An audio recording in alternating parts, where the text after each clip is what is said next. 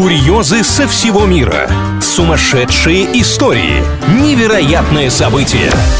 Новостная шелуха на правильном радио. Всем привет, с вами Илья Андреев и подборка новостей о реально произошедших странных нестандартных ситуациях. Начнем сегодня с номинации «Без кота и жизнь не та». Тверской области следователь официально указал кота как свидетеля одного из преступлений. К делу прикреплена фотография пушистого, а в протоколе указано, животное в момент происшествия лежало на подлокотнике дивана и все видело. Пока новость скорее забавная, но буквально в один миг она может стать сенсационной. Для этого коту достаточно начать давать показания.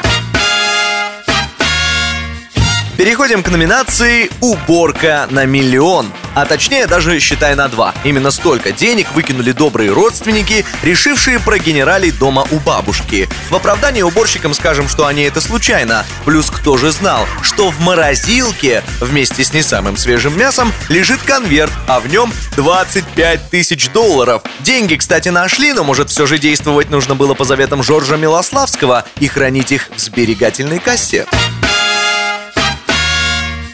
Завершим сегодня номинацией «Любопытство не порог». Один из пассажиров Шереметьево решил познакомиться с аэропортом поближе и отправился исследовать его внутренний мир по багажной ленте. Путешествие вышло недолгим. Оказавшись по ту сторону, парень просто упал, доехал до специального сканера, а там его уже ждали сотрудники полиции. Ну да, любопытство не порог, только порой может грозить сроком или как минимум штрафом.